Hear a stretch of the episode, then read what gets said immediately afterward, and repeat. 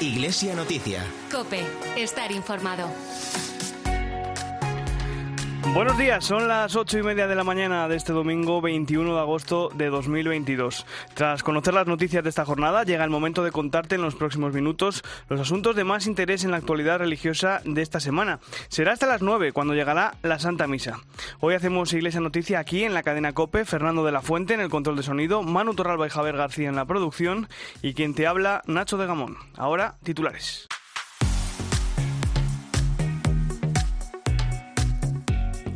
La represión en Nicaragua contra la Iglesia Católica da un paso más. El obispo de Matagalpa, Monseñor Rolando Álvarez, fue secuestrado por la policía tras 13 días en arresto domiciliario en la curia episcopal y trasladado a su domicilio en la capital, donde permanece en régimen de casa por cárcel. El presidente de la Conferencia Episcopal Española, el cardenal Juan José Omeya, ha enviado una carta a su homólogo en Nicaragua en la que le transmite la preocupación de los obispos españoles por la situación que afronta la Iglesia en el país. El próximo sábado se celebrará en el Vaticano consistorio de cardenales en el que el Papa Francisco creará 20 nuevos purpurados, 16 de ellos electores en un futuro cónclave. En una entrevista en la linterna de la iglesia de Cope, el arzobispo de San Cristóbal de La Habana, el cardenal Juan de la Caridad García, ha asegurado que en estos momentos el pueblo cubano tiene ganas de Dios. Y la solemnidad de la Asunción se ha celebrado a lo largo y ancho de toda nuestra geografía, especialmente en aquellos lugares donde es patrona como Bilbao o Sevilla, de nuevo con procesiones tras dos años de parón debido a la pandemia.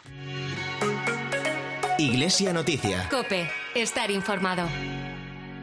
Comenzamos el repaso a la actualidad de la Iglesia en Nicaragua, donde el régimen de Daniel Ortega ha dado una vuelta de tuerca más a la persecución contra la Iglesia católica. El obispo de Matagalpa, Monseñor Rolando Álvarez, se encuentra en arresto domiciliario en su domicilio de Managua, la capital del país, desde el pasado viernes. Monseñor Álvarez, que permanecía en régimen de casa por cárcel en el obispado de Matagalpa desde el pasado 6 de agosto, tras haber protestado contra el cierre de las emisoras de radio diocesanas decretado por la dictadura sandinista, fue secuestrado por la policía y durante horas estuvo en paradero desconocido. El viernes, en la linterna, la activista por los derechos humanos en Nicaragua, Bianca Jagger, aseguraba que la Iglesia es perseguida en Nicaragua porque es la única voz con credibilidad. Las únicas voces poderosas con credibilidad que hay en Nicaragua son los obispos, son los sacerdotes, son los católicos y por esa razón ellos son los enemigos acérrimos para Daniel Ortega y Rosario Murillo. A través de un comunicado de la policía y después mediante una nota del arzobispado de Managua, se conoció que el obispo de Matagalpa, Monseñor Rolando Álvarez, se encuentra en arresto domiciliario en la capital de Nicaragua, acusado de atentar contra los intereses del Estado. El arzobispo de Managua, el cardenal Leopoldo Brenes, ha podido conversar ampliamente con Monseñor Rolando Álvarez y asegura que le ha visto físicamente desmejorado, pero espiritualmente fuerte.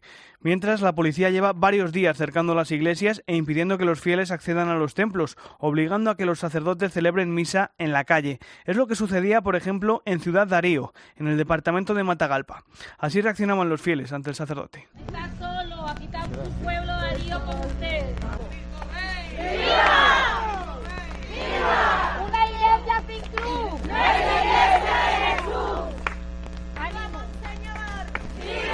El presidente de la Conferencia Episcopal Española, el cardenal Juan José Omeya, envió el pasado viernes una carta al presidente de la Conferencia Episcopal de Nicaragua, Monseñor Carlos Enrique Herrera, en la que le transmite la preocupación de los obispos españoles por la grave situación que afronta la Iglesia en el país. El cardenal Omeya lamenta las dificultades que está poniendo el gobierno a la misión de la Iglesia con el cierre de las emisoras parroquiales y del canal católico de la Conferencia Episcopal de Nicaragua y los obstáculos que ponen las fuerzas policiales para el acceso de los fieles a los templos y con la detención de sacerdotes.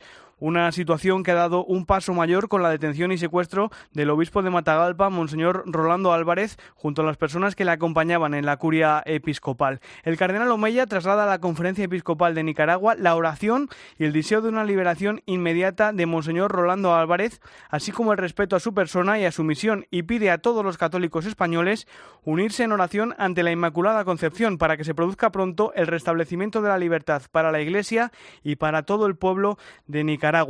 Varias de las conferencias episcopales del mundo y en especial de América Latina se han pronunciado sobre la situación que está afrontando la Iglesia en Nicaragua tras las declaraciones del cardenal Maradiaga de Honduras y del cardenal Rosa Chávez de El Salvador. Las conferencias episcopales de Ecuador, Brasil y Cuba también han mostrado su cercanía a la Iglesia en Nicaragua y han pedido que cese el hostigamiento contra los sacerdotes y los fieles. La última en sumarse a la condena del régimen de Daniel Ortega ha sido la Conferencia Episcopal de Perú, que reunida en asamblea plenaria se une al clamor de justicia y respeto que piden los nicaragüenses y recuerdan que la violencia nunca construye, sino que siembra semillas de pobreza y odio. Precisamente otro de los que ha pedido paz en Nicaragua ha sido el arzobispo de San Cristóbal de La Habana, en Cuba. En la linterna de la Iglesia, el cardenal Juan de la Caridad García explicó que la obra de la Iglesia siembra paz y reconciliación y pidió al gobierno de Daniel Ortega que deponga la actitud agresiva que tiene contra obispos y sacerdotes. La Iglesia lo que hace es sembrar amor, sembrar reconciliación. La obra de la Iglesia a lo largo de la historia, pues siempre ha sido una obra de consuelo, una obra de tirar puentes. Pudo haber sido siempre mejor, pero al final son obras que tiran puentes, que hacen a los pueblos felices. Rezamos porque el gobierno de Nicaragua, pues, desista de esta actitud tan agresiva contra los obispos, contra las hermanas misioneras de la caridad de Teresa de Calcuta, y rezamos para que esta situación se vaya arreglando lo antes posible. El purpurado también abordó la situación en Cuba y reconoció que tras más de 60 años de régimen castrista, en el archipiélago hay mucha sed de Dios entre la población. En Cuba hay hoy un gran deseo de Dios. Durante muchos años en Cuba se enseñó a no creer en Dios. Y hoy hay un deseo de Dios que, claro, tenemos que catequizar, tenemos que encaminar, porque ese deseo se puede desviar hacia lo que llamamos el sincretismo, hacia otras formas de fe, pero el deseo de Dios es grande y la devoción a la Virgen de la Caridad es extraordinaria. Consideramos que eso es un apoyo extraordinario también para anunciar a Jesucristo. Vamos ahora al Vaticano, donde la próxima semana se va a celebrar el Consistorio Ordinario Público de Cardenales que convocó el Papa el pasado mes de mayo, un encuentro del que van a salir 20 nuevos cardenales de la Iglesia Católica. Nos lo cuenta desde Roma Ángel Esconde. Será el Papa Francisco quien presida el sábado 27 de agosto este Consistorio Público Ordinario para la creación de nuevos cardenales, una veintena, que se sumarán a los actuales 206 que componen el Colegio Cardenalicio. La ceremonia será a las 4 de la tarde y en ella el Santo Padre impondrá la birreta a los nuevos purpurados y les entregará su anillo además de la asignación del título o diaconía. Este 27 de agosto tendrá lugar también un consistorio público ordinario para la canonización de dos beatos. Uno de ellos es Giovanni Battista Scalabrini, el beato fundador de los misioneros y misioneras de San Carlos. Será canonizado con la dispensa del segundo milagro. No será, sin embargo, una canonización equivalente ya que habrá ceremonia ceremonia de canonización, como sucedió en el proceso del Papa Juan XXIII, en el que también hubo dispensa del segundo milagro. La fecha de canonización se anunciará durante este consistorio, que también contemplará otra canonización, la del beato Artemides Zatti, un laico italiano que emigró con su familia argentina a finales del siglo XIX y fue coadjutor salesiano, además de misionero en la Patagonia. El sábado 27 no terminará aquí. Después de la ceremonia en la Basílica de San Pedro tendrá lugar el que en otro tiempo se llamaba saludo de calor y que ahora llamamos más bien visita de cortesía. Los fieles que estén en la ciudad eterna podrán acudir a felicitar en persona a los nuevos cardenales. Hasta antes de la pandemia, estos saludos tenían lugar tanto en el aula Pablo VI como en el Palacio Apostólico cuando los cardenales creados eran muy numerosos. Finalmente, como ya sabemos, el Papa ha convocado a todos los cardenales del Colegio Cardenalicio para unas jornadas de estudios sobre la nueva Constitución Apostólica Predicate Evangelium los días 29 y 30 de agosto. Concluirán estos eh, dos días de estudio, estas dos jornadas, con una misa en la Basílica de San Pedro a las cinco y media de la tarde que presidirá el Santo Padre. Precisamente sobre este consistorio y sus repercusiones para el Colegio Cardenalicio, llega ahora el comentario del colaborador de Iglesia Noticia, Antonio Pelayo. Buenos días, Antonio. Buenos días. Dentro de pocos días la Iglesia contará con 206 cardenales, de los cuales 21 recibirán el capelo el próximo sábado. Es el octavo consistorio celebrado por este Papa y uno de los más sorprendentes. No puede no causar sorpresa, por ejemplo, que vaya a incorporarse al Sacro Colegio un misionero italiano de 46 años que lleva viviendo en Mongolia desde hace dos décadas y pastorea a solo 14.000 fieles. Situación muy similar a la del arzobispo de Singapur, cuyo número de católicos es inferior al de algunas de nuestras grandes parroquias. Bergoglio toma esas decisiones discutidas por algunos porque quiere que quienes elegirán al próximo Papa representen a la universalidad de la Iglesia y no solo a algunos países tradicionalmente católicos. Por supuesto, estos siguen siendo mayoritarios en el colegio de electores y nuestro país, después de Italia y los Estados Unidos, ocupa el tercer puesto. Esto se debe al hecho de que Bergoglio haya incluido a uno o dos españoles en todos sus consistorios hasta ahora celebrados, detalle que me parece suficiente para acallar las estúpidas acusaciones de que este Papa es anti-español y no estima a nuestra Iglesia y a nuestro pueblo. Tres de los cardenales españoles ocupan puestos de máxima importancia en la curia romana y el último nombrado, Fernando Verges, es, después del Papa, la primera autoridad del Estado de la Ciudad del Vaticano. Desde Roma les ha hablado Antonio Pelayo. Gracias, Antonio. Eso será el próximo fin de semana. Esta semana, el miércoles, el Papa presidió la audiencia general, dedicando una vez más la catequesis a hablar de la vejez. Además, Francisco hizo un nuevo llamamiento a la paz en Ucrania. Cuéntanos, Ángeles una audiencia general, la de este miércoles, en la que el Santo Padre continuó con su extenso ciclo de catequesis sobre la vejez. El Papa reflexionó sobre la relación entre los niños y los mayores, un tema que Francisco trata en numerosas ocasiones para destacar que los pequeños deben tener relación con sus mayores para poder conocer sus raíces. El Santo Padre fue claro y explicó que el testimonio de los ancianos es un auténtico don, una verdadera bendición para los niños y que es esta alianza de los mayores con los más pequeños la que salvará a la entera familia humana. Vamos a escuchar cómo lo explicó el Papa. Las etapas de la vida no son muchos separados que compiten entre sí, sino más bien son una alianza que une pasado, presente y futuro, dando a la humanidad fuerza y belleza. Francisco, una vez más, no quiso olvidarse de la invasión de Ucrania y del sufrimiento del pueblo ucraniano. Invitó a rezar por los destinos de Ucrania, de Europa y del mundo y a ponerlos especialmente en las manos de la Virgen María. Vamos a escuchar las palabras del Papa. Mi pensamiento está como siempre con Ucrania. No nos olvidemos de ese pueblo martirizado. Por martoriato, ¿eh? La catequesis, como es habitual en agosto, tuvo lugar en el aula Pablo VI para proteger a los peregrinos y al Papa del intenso calor de este mes en la ciudad eterna.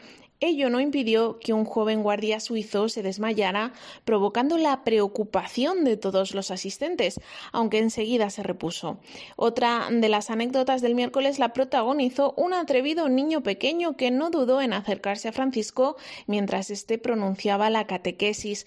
Fue el símbolo perfecto, la imagen justa de lo que el Papa estaba explicando, es decir, este diálogo entre pequeños y mayores. Tras la audiencia en los saludos, el Papa recibió a una delegación del Club Deportivo Tenerife, que está celebrando su primer centenario. Francisco recibió de manos del presidente del club de fútbol una camiseta del conjunto chicharrero serigrafiada con el nombre Francisco y el 10 a la espalda. Cope Tenerife, Cristian García. Una pequeña expedición del Club Deportivo Tenerife se marchó el pasado miércoles hasta el Vaticano para estar eh, presentes en la audiencia papal del Papa Francisco. Liderada esa comitiva por el presidente de la entidad tinerfeña, Miguel Concepción, quien le pidió ayuda divina al Papa Francisco para intentar subir a Primera División. Con un poquito de ayuda divina también. Y ha sido, ha sido receptivo, ha sido. Pues sí, yo creo que ya, ya, ya nos toca, ¿eh? así que vamos a ponerlo todo, todo, todo como dice el otro, todo que nos falte por nuestra parte, poner toda la carne en el asador a ver si, este año lo conseguimos. El máximo responsable blanquiazul estuvo acompañado por varios consejeros del propio Club Deportivo Tenerife, además del presidente del Gobierno de Canarias, Ángel Víctor Torres, y del presidente del Cabildo Insular de Tenerife, Pedro Martín. La anécdota estuvo en la entrega de detalles al propio Papa Francisco. Se le entregó una camiseta del centenario del Tenerife con el dorsal 10 a la espalda y con su nombre, también el libro del centenario y una bufanda a la que el Papa respondió con tono de broma diciendo si en Tenerife eran necesarias las bufandas se hacía tanto, tanto frío. Es uno de los actos con los que el Tenerife celebra el centenario del conjunto chicharrero. La pasada semana conocimos la donación de 100.000 euros que el Papa Francisco ha realizado para las familias afectadas por los atentados que se produjeron en templos católicos de Sri Lanka durante la Semana Santa de 2019, unos atentados que dejaron 269 víctimas mortales. Ese dinero ha llegado ya a Sri Lanka. Más detalles, Ángeles. Hemos conocido que el Santo Padre ha hecho este donativo para los católicos de Sri Lanka por el agradecimiento que han querido hacer público estos fieles asiáticos. Francisco ha donado 100.000 euros para las familias de las víctimas y los supervivientes de los terribles atentados de Pascua de 2019, cuando el domingo de resurrección varios atacantes irrumpieron en parroquias y hoteles de la capital y otras dos localidades para sembrar el terror con bombas. Mataron a cerca de 270 personas y más de 500 resultaron heridas, algunas mutiladas de gravedad. El gobierno enseguida prometió entonces esclarecer los hechos, encontrar a los autores intelectuales y ayudar a las víctimas, pero ninguna de las tres cosas se ha producido y ya han pasado más de tres años desde los atentados. Además, hoy por hoy Sri Lanka es un país en llamas, con un grave descontento social y en bancarrota, incapaz de afrontar tampoco la enorme deuda externa que arrastra y que ha dejado de pagar. Muchas de estas víctimas han podido seguir adelante gracias a la ayuda de Caritas o de la Iglesia en Sri Lanka, que a su vez ha recibido aportaciones de organizaciones como Ayuda a la Iglesia Necesitada. Además, la Iglesia Católica, a través del cardenal Malcolm Ranjit, no ha dejado de pedir que se depuren responsabilidades políticas también, puesto que las autoridades del país habían sido advertidas días antes de la posibilidad de estos ataques por parte de servicios de inteligencia de países como la India. Hace unos días, en la parroquia de San Antonio, uno de los templos que fue víctima de los ataques, el nuncio en Sri Lanka y el, y el cardenal Ranjit repartieron personalmente a los supervivientes y familiares de las víctimas distintas cantidades de este dinero que el Papa ha querido enviar para aliviar un poco sus penurias económicas, pero sobre todo para hacerse presente con este gesto entre ellos. Gracias Ángeles. Un último apunte del Vaticano. Tras conocerse las acusaciones de acoso sexual en contra del prefecto del dicasterio para los obispos, el cardenal Marc Ouellet, cuando era arzobispo de Quebec, el director de la oficina de prensa de la Santa Sede, Mateo Bruni, ha confirmado que se puso en marcha una investigación cuando se conoció el testimonio de la denunciante. Esa investigación, que el Papa Francisco encargó al jesuita Jacques Servet de la Congregación para la Doctrina de la Fe, tuvo como conclusión que no existen elementos para iniciar un proceso contra el cardenal Ouellet agresión sexual. Iglesia Noticia. Cope, estar informado. Llega el momento de repasar la actualidad nacional. Este lunes la Iglesia ha celebrado la solemnidad de la Asunción de Nuestra Señora, una fiesta muy querida en toda nuestra geografía y especialmente celebrada este año cuando la pandemia nos ha dado un respiro y ha permitido que las procesiones puedan volver a salir a las calles. Vamos a comenzar en Bilbao, donde este lunes celebraron a la Virgen de Begoña, la Machu. Cope Bilbao, José Luis Martín, buenos días. Buenos días. Tras dos años de ausencia por la pandemia, por fin se ha podido celebrar con normalidad la tradicional peregrinación al santuario de la Virgen de Begoña en Bilbao. Se calcula que más de 150.000 personas, muchas de ellas que caminaron toda la noche para llegar hasta la ciudad, pasaron por la Basílica en Begoña, que acogió más de una docena de celebraciones desde las 4 de la madrugada. En la misa principal de mediodía, el obispo de Bilbao, Joseba Segura, centró su homilía en los cuidados a las personas y en evitar su mercantilización, sobre todo también en pedir a los hombres más implicación en esos trabajos. Valoremos todos el trabajo de cuidar de otros como una contribución esencial a la vida y a la experiencia humana. La Virgen nos anima a hacerlo, a compartir esos trabajos, a evitar que todo se convierta en moneda de cambio. Y a los hombres, a los varones, nos pide que, además de valorar la contribución de las mujeres, tan importante en estos temas, asumamos progresivamente la responsabilidad de compartir esas tareas. En el exterior del templo, jornada festiva con el tradicional mercado de productos artesanos y materiales de la Cofradía Penitencial de Begoña y escenario también del tradicional aurrescu de honor del alcalde de la ciudad, Alamachu de Begoña. En Madrid, su arzobispo, el cardenal Carlos Osoro, presidió la celebración de la Virgen de la Paloma, una de las advocaciones marianas más populares en la capital. En su homilía, el cardenal Osoro pidió que no nos distanciemos de Dios. Cope Madrid, Álvaro Coutelén. Han sido las fiestas de la Virgen de la Paloma de la vuelta a la normalidad, después de dos años de restricciones o de no poder realizar actos tan simbólicos como la procesión del cuadro de la Virgen. También han sido las fiestas del recuerdo y de la emoción, y es que fue en esa parroquia donde en enero del pasado año se produjo una fuerte explosión de gas que costó la vida a cuatro personas, entre ellas Rubén, uno de los sacerdotes de la Iglesia de la Virgen de la Paloma. En su homilía, el cardenal arzobispo de Madrid, Carlos Osoro, pidió regalar valores reales a la sociedad, como hizo la Virgen, y también dejó este mensaje. ¿Qué nos pasa para no saber lo que nos pasa? No dejemos a Dios, no nos distanciemos de quien nos da luz, de quien nos hace entrar dentro de nosotros mismos. Y tras la homilía, uno de los momentos más emocionantes de esta jornada festiva, la bajada del cuadro de la Virgen de la Paloma por parte de los bomberos del Ayuntamiento de Madrid. Este año el honor ha sido para Jorge Aunión, 19 años como bombero, y en el recuerdo sus dos compañeros fallecidos hace pocos días, Alberto Díaz, muerto en un accidente mientras circulaba con una bici, y Pablo Mejía, fallecido mientras hacía parapente en Bustar Viejo. Y para poner punto final a esta celebración, la procesión de esa imagen de la Virgen de la Paloma. Así salía de la parroquia, tras dos años sin hacerlo por la pandemia, la imagen de la Virgen de la Paloma. Dos horas estuvo recorriendo las calles del madrileño barrio de la Latina con actos en su honor por parte de los bomberos, suelta de palomas, bailes y canciones marianas. El arzobispo de Valencia, el cardenal Antonio Cañizares, también presidió una misa en la solemnidad de la Asunción en la capital del Turia. El purpurado valenciano señaló que era momento de celebrar la fiesta con alegría y esperanza tras dos años sin hacerlo a causa de la pandemia. Cope en Valencia, Isabel Moreno, buenos días. Buenos días. Este año la fiesta de la Asunción de la Virgen ha recuperado todos sus actos tradicionales, como la procesión de entrada con la imagen de la dormición de la Virgen antes de la Eucaristía y la vespertina por el entorno del aseo, suspendidas en 2020 y 2021 a causa de la pandemia. La procesión con la imagen yacente recorría por fin las calles de Ciutat Bella. Se trata de la procesión más antigua de Valencia, ya que data del año 1352. El cardenal arzobispo de Valencia, Antonio Cañizares, presidía en la catedral la misa en la solemnidad litúrgica. Destacaba que celebramos la fiesta con gozo, alegría y esperanza. Muchos pueblos se llenan de fiesta para conmemorar la Virgen de Agosto. Además, la conocida como sala de la prisión de la Torre del Micalet de la Catedral de Valencia registraba esa mañana del 15 un alineamiento de los rayos del sol, cuyo haz entraba por una ventana y se proyectaba en el suelo durante unos 10 minutos. Es un efecto para el que fue diseñada esa ventana en el siglo XIV en homenaje a la Asunción de la Virgen, titular del aseo. Y en Sevilla, su arzobispo, Monseñor José Ángel Saiz Meneses, presidió la celebración de la Virgen de los Reyes, patrona de la capital hispalense. Fue la primera procesión del prelado tras dos años sin poder celebrarse debido a la pandemia. Cope Sevilla, Manuel Salvador, buenos días.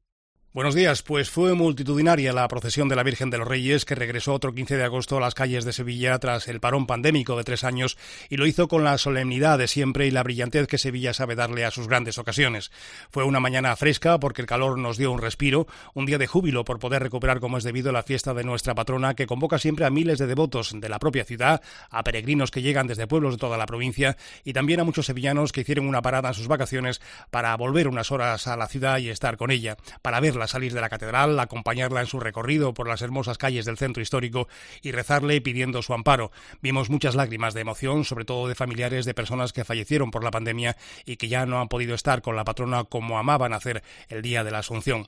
Fue la primera procesión de la patrona que presidió el arzobispo Monseñor Saiz Meneses, que en la homilía de la Eucaristía posterior pedía ayuda a la Virgen para los problemas que nos preocupan a todos. Estamos preocupados por esta sequía tan pertinaz por las restricciones energéticas, por la pandemia y sus secuelas, por la cronificación de la pobreza en algunos de nuestros barrios, por el paro juvenil y en un nivel global nos preocupa el hambre en el mundo y la desigualdad, la contaminación, la guerra en Ucrania y los conflictos armados en todo el mundo, o la creciente rivalidad estratégica entre las grandes potencias que al final siempre acaba perjudicando a los más débiles. En la procesión pudimos ver también al hermano Pablo, que durante tantos años fue secretario personal del cardenal amigo Vallejo, que nos dejaba este año, iba emocionado siguiendo a la Virgen a la que tantos años acompañó junto a don Carlos, cuya rosa de plata lució a los pies de la Virgen de Sevilla, en un bonito gesto del Cabildo.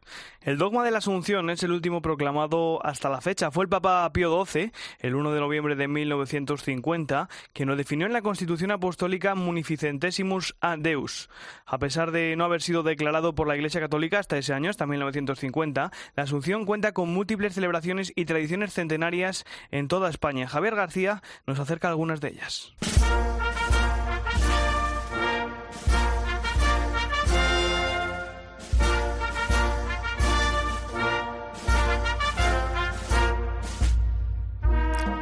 Quizá la más famosa de todas estas celebraciones del Día de la Asunción sea El Misterio de Elche, una obra lírico-teatral que escenifica este momento en la Basílica Menor de la ciudad ilicitana. Su arcipeste Ángel Bonavía explicaba así lo que supone para la localidad el contar con una tradición que se remonta al siglo XV y que desde 2001 es patrimonio oral e inmaterial de la humanidad por la UNESCO para Elche el misterio es su esencia, lo que le da sentido. Ahora que se quiere separar tanto lo religioso con lo laico, pues el misterio representa la unión de todo esto. Eso sí, aunque es la más conocida, no es la única representación de este tipo que hay en nuestro país. También está el misterio de la selva del Camp, en Tarragona, y junto al de Elche es uno de los dos actos sacramentales más antiguos que se conservan en Europa, ya que este último se habría escrito en el siglo XIV. Sin embargo, el texto de la obra no fue descubierto hasta finales del XIX por el historiador local Joan Pie y Faidela, por lo que fue restaurado más recientemente en 1980. Desde entonces se ha hecho todos los años de forma prácticamente ininterrumpida Joan Masana, miembro del equipo de dirección, ha participado en todas las ediciones y nos cuenta un poco más de esta representación. Además de tener una profundidad teológica importante, además de tener una calidad literaria indiscutible, es la obra de teatro entera que se conserva en catalán mm, más antigua. Pero no todas las tradiciones del Día de la Asunción son representaciones teatrales. En Mallorca conmemoran el Día de la Asunción mediante arte escultórico, con las Lits de la Mare de Deu. Se trata de unas instalaciones efímeras de alto valor que llevan a cabo en la Catedral de Palma y otras parroquias de la isla, y representan a la Virgen María tumbada en el momento de su muerte antes de su subida al cielo. Francisco Vicens, vicario de Patrimonio de la Diócesis, habló el lunes sobre estas Lits en Mediodía Cope. Allí destacó la importancia de esta tradición para acabar con los tópicos que rodean al turismo más típico de Mallorca es una fecha importante ¿eh? para poder dar a conocer que Mallorca no solamente son playas, sol y agua y arena, sino que hay toda una tradición, una cultura, eh, también hay una devoción, es una manera de mostrar una Mallorca diferente a la que habitualmente se vende el origen de las Lits se encuentra en las procesiones callejeras del siglo XV que se llevaban a cabo por los alrededores de la catedral el día de la Asunción, y cada año cuentan con una mayor participación. De, esto, de hecho, este, en esta edición se va a batir el récord con un total de 67 imágenes, 17 procedentes de templos de Palma y 50 del resto de la isla. Todo gracias a una iniciativa del año 2010 que pretendía recuperar la relevancia de una tradición casi perdida y a la gran respuesta que han tenido los ciudadanos de Mallorca se debe en su mayor parte a las ganas también del pueblo fiel, del boca a boca de los feligreses que van a visitar una, una, parroquia, un convento, y le preguntan a su párroco, ¿y nosotros no tenemos virgen y atente? Y se organiza el grupo para poder hacer el montaje y recuperarla. Las leads de la Mare de Deu estarán expuestas hasta mañana, día 22 de agosto, por lo que si te encuentras en Mallorca no pierdas la oportunidad de ver alguna de estas magníficas esculturas, que no volverán a, exponerse hasta el siguiente día de la Asunción del año 2023.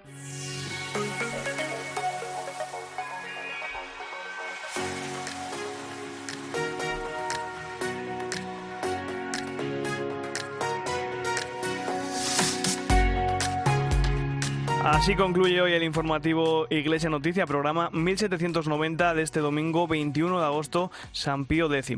Te dejo con la última hora de la actualidad y después con la Santa Misa. Que tengas un feliz domingo. Un saludo de Nacho de Gamón.